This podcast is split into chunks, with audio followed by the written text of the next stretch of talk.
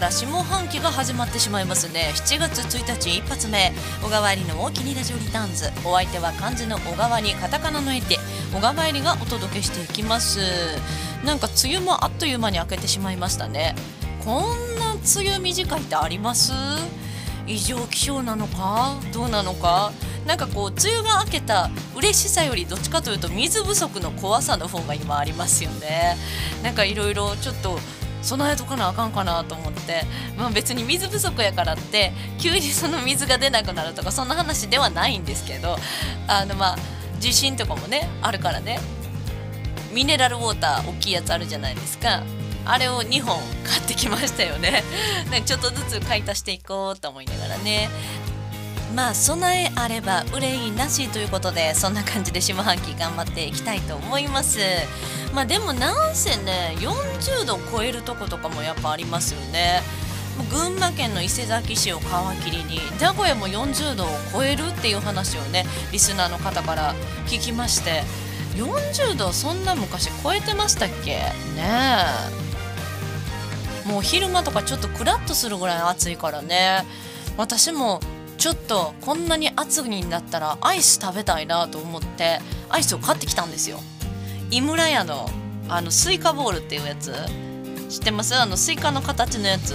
あのメロンボールもあるんですけどスイカボール。シャーベット。これが結構美味しくてスイカ果汁ちゃんと入ってますからね。いやなんか結構スイカのあスイカやなって感じしました。スイカバー食べた時もねなんかあスイカやなって感じするけどいやーなんかやっぱアイスが美味しい季節になりましたね。ということで今日はラジオテーマアイスの話。せめてトークテーマぐらいは涼しくいきたいなと思います。それで今日のゲストは、えー、新潟市で活動されている姉妹ユニットのリアンズメロンさんをお呼びしました。以前1年前かな？あの新潟市のぬったりビアガーデンでご一緒したんですけどその時あまりお話できなかったんですけど新潟市ふるさと村で歌った時に、えー、見に来てはってねリアンズメローさんが。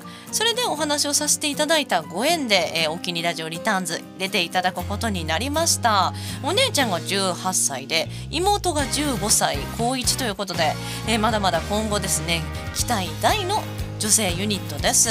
いいよね。でも兄弟でそうやって兄弟姉妹でさ音楽やるのとかちょっと憧れちゃうな。私弟とかマジ全然ですね。なんかそういうの憧れるからいいなと思いながら。そして先週から始まりました温泉コーナー小川入りの全国ジョンノビ温泉機構何気に温泉が大好きすぎて温泉ソムリエでもある小川入りが、え全国まあ主に新潟を中心にいろんな温泉をレビューして温泉の豆知識などを披露していきます。温泉についてのメッセージもね、えリスナーの皆さんから頂いておりますのでぜひ最後まで聞いていただけると嬉しいです。それでは今日のオープニングナンバー、えー、来週7月6日水曜日ですね。毎週水曜日は FM 十日町の放送の日なんですけどだいぶ前から決まっていたイベントがあるのであったのでちょっと休ませていただいて新潟上越にあります。高田駅前にありますミュゼ雪小町ギャラリー ABC というところで私大阪から、まあ、移住してきた移住者ですよね。その移住者から見た上越に関するパネルディスカッション。なんと上越市長の中川寛太氏と一緒にパネルディスカッションをさせていただきます。どんな感じになるのか本当に見えないですけれどもきっと面白い感じになるに違いない。そして現在上越の魅力ソングも作っておりましてかなりギリギリですね。なんとか間に合えばいいんですけれども間に合わせる絶対間に合わせる、えー、上越の魅力ソング発表とミニライブもありますので、えー、それにちなんでちょっと上越の魅力っちゅうたらやっぱりスルメイカの一夜干しの天ぷらスルテンでしょうと思ってね。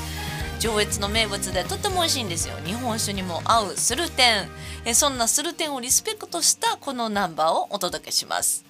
小川入りでするてん。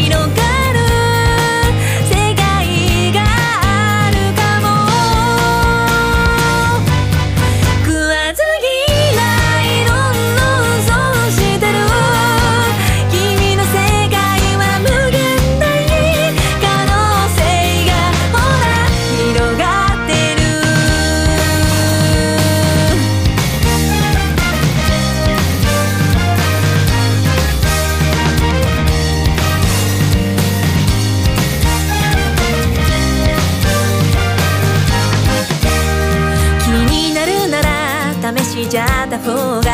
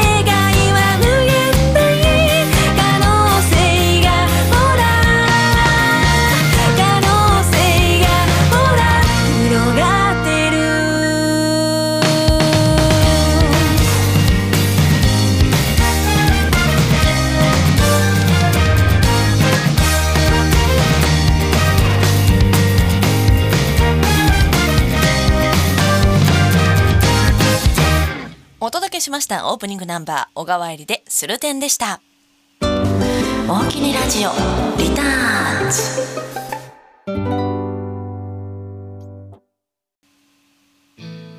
お届けしております小川えりの大きにラジオリターンズ。お相手は漢字の小川にカタカナのえりで小川えりがお届けしております。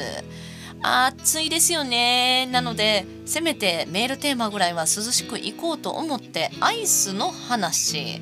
え皆さんのアイスの思いでメッセージを送っていただきました。ご当地アイスのお話なんかもしていきたいなと思います。それではまず1通目のメッセージ。いつもメッセージをおきにありがとうございます。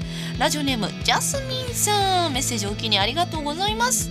毎度こんばんは。テーマのアイスクリームですがラムレーズンとチョコミントが特に大好きです食べ過ぎないようにしないとお腹が悪くなってしまいます。バニラやイチゴも好きな方です。私も結構チョコミント好きなんですけどなんかチョコミントのアイスって好き嫌い分かれません？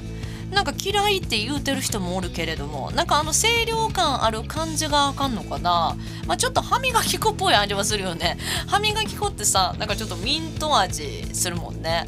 だからなんかな苦手な人ね。私は結構好きです。チョコミントアイスも食べたいな。いいね。ラジオネームジャスミンさんメッセージお気にありがとうございます、えーもう一通アイスネタでメッセージ。ラジオネーム Not for Sale さん。子供の頃アイスを食べ残しそのまま凍らせてたらガチガチになりました。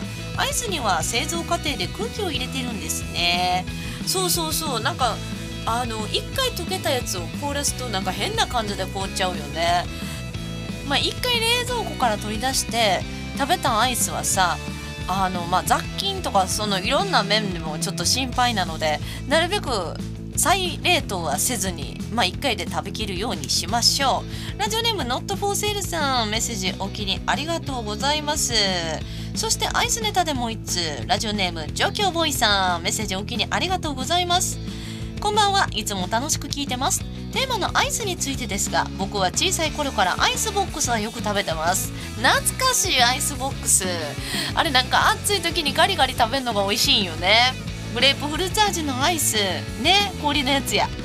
特に少年剣道をしていた頃よく食べていたので当時のことを思い出すアイスです。最近は江頭2時50分さんの YouTube がきっかけでガツンとみかんというアイスもよく食べてます。あそれってあれちゃん。なんかあのみかんがそのまま冷凍されてるやつですよね。みかんの味そのまま。冷凍みかんって美味しいですよね言うてね。いつか砂糖不使用のアイスが出ないかなと思っていたら最近発売されましたし食べ過ぎに気をつけていろんなアイスを食べようと思います。ポデマズ。そっかやっぱ糖分気になるよね。なんかさアイスってちょっとバニラっぽいのとかクリームっぽいのになるとカロリーが高くなるのでこんなアイスはいかがでしょうか？新潟県のご当地アイスなんですけれども桃太郎ご存知でしょうか？私も新潟来て初めて見た時にあーピンク色すごいショッキングピンクっていうか結構ピンク色の、まあ、ガリガリ君みたいな、まあ、棒アイスなんですけど新潟名物桃太郎。ちなみにこの桃太郎っていう名前やから桃味なんかなと思ったらなぜかいちご味らしいですね。なんで桃太郎っていう名前でいちご味なのかちょっと不思議が過ぎるなと思いながらね。この桃太郎まあやっぱ新潟ご当地アイスだから他のところではあんまり見ないんですけれどももぜひ見かけたら一度食べてみてください。この桃太郎は屋台の桃型かき氷から商品化したそうです。昭和初期に新潟のお祭りなどの屋台では桃の形をした木型にかき氷といちごのシロップを入れたもの桃型として売られていたそうです。それが屋台の味として定着してその後商品化されて桃太郎になったと言われてます。ちなみに桃太郎アイスは昭和21年から販売を開始したそうです。なんで桃太郎なのにいちご味？これが一番不思議なんですけどどうやら味で桃太郎ってちゅうネーミングってわけではなくてその桃の木型がネーミングの元になっているのでだからいちご味みたいなね。ちなみにこの桃太郎は重さ 135kg の角氷を砕いてシロップを混ぜて凍結させて作るそうです。氷の製造を手掛けている会社だけあってサックサクの氷が魅力。凍結した氷の粒とたっぷりのかき氷バーでかき氷のような食感とさっぱりした後味が暑い夏に本当にぴったりのアイスです。ちなみに私は桃太郎はだいたいね見るんですよ。だがまあめっちゃ安くてさ1本50円とかやから、まあ、値上げ今年してなかったらその値段で買えると思うんですけどね。ちなみに私これ知らなかったんですけどそんな桃太郎の姉妹商品として平成17年2005年にまあこれもうちょっと最近ですね桃太郎が出たよりは。小豆味のかき氷バー金太郎という名前で1本60円だそうです。桃太郎と同じ氷で作られていてサクサクの氷が美味しく和風テイストで食べやすいということで幅広い世代に人気だそうです。ちなみに桃太郎と金太郎以外でかき味の浦島亀太郎なんだそれって感じなんですけど太郎にむちゃこだわるやんって感じなんですけど浦島亀太郎があったんですって。現在は販売を終了しているそうです。えー、かき味ってむちゃ斬新じゃない？ちょっと食べたかったですね。今はないということで非常に残念ですが食べたことある人おんのかな？もし食べたことあるよっていう方、えー感想を教えてください。新潟県にお越しの際には是非ね桃太郎と金太郎ぜひ食べてください。スーパーにむっちゃ売ってるから。もうすぐ買えるから。よかったらね、えー新潟にお越しの際は買ってみてください。そしてあと思い出深いご当地アイスといえば私あの九州に行った時になんじゃこりゃと思ったのがブラックモンブラン。ご存知でしょうか？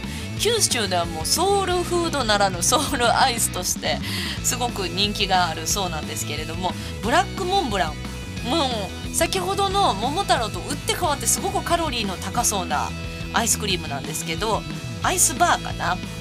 九州人なら懐かしさ100%超えの超ロングセラーのクランチバーだそうです。カリカリクッキークランチとチョコとバニラの甘いコラボ。ちょっぴり残るナッツの塩気がまた食べたいあのブラックモンブラン。ブラックモンブラン。